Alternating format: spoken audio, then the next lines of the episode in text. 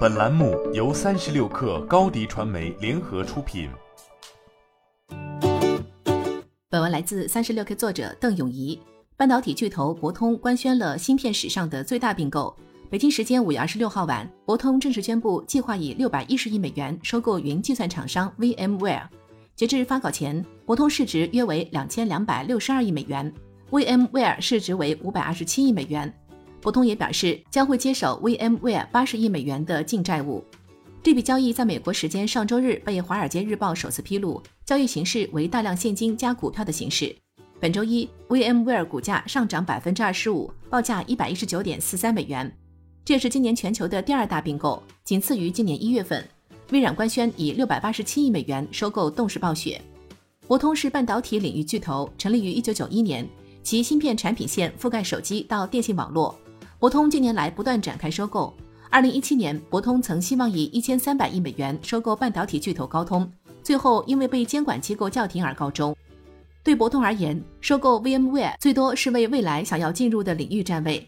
近两年，全球芯片短缺，让芯片也迎来高速增长期。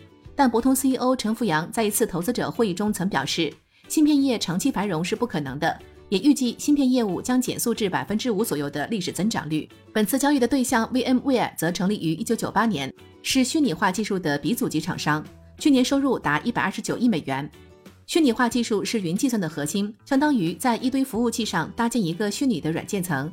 对底层的服务器接口进行抽象，提供给上层软件进行高效管理和调度。VMware 的核心技术给数据中心带来了彻彻底底的改革，推动了云计算时代的到来。除了虚拟化以外，VMware 在私有云、混合云、SaaS 等业务上也都布局颇多。VMware 在云计算圈中富有盛名，在历史上曾三易其主。早在2003年，VMware 就被存储服务商 EMC 以十亿美元的价格收购。二零一五年，随着 EMC 被 PC 计算机巨头戴尔收购，VMware 也成为戴尔子公司，这补足了戴尔从硬件到软件的全产品线，也让戴尔收入实现快速增长。VMware 在戴尔麾下仍能保持较为独立的公司治理结构，增长很快。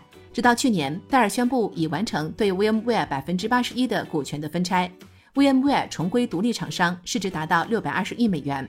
今年美股市场剧烈震荡，软件公司估值都处于低点，这也是大型并购的好时机。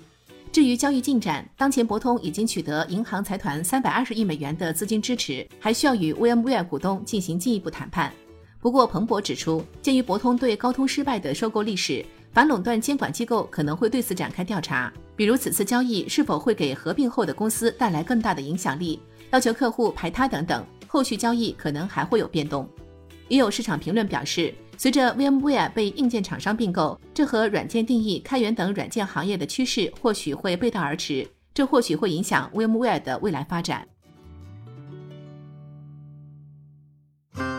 新媒体代运营就找高迪传媒，微信搜索高迪传媒，有效运营公众号、抖音、小红书，赋能品牌新增长。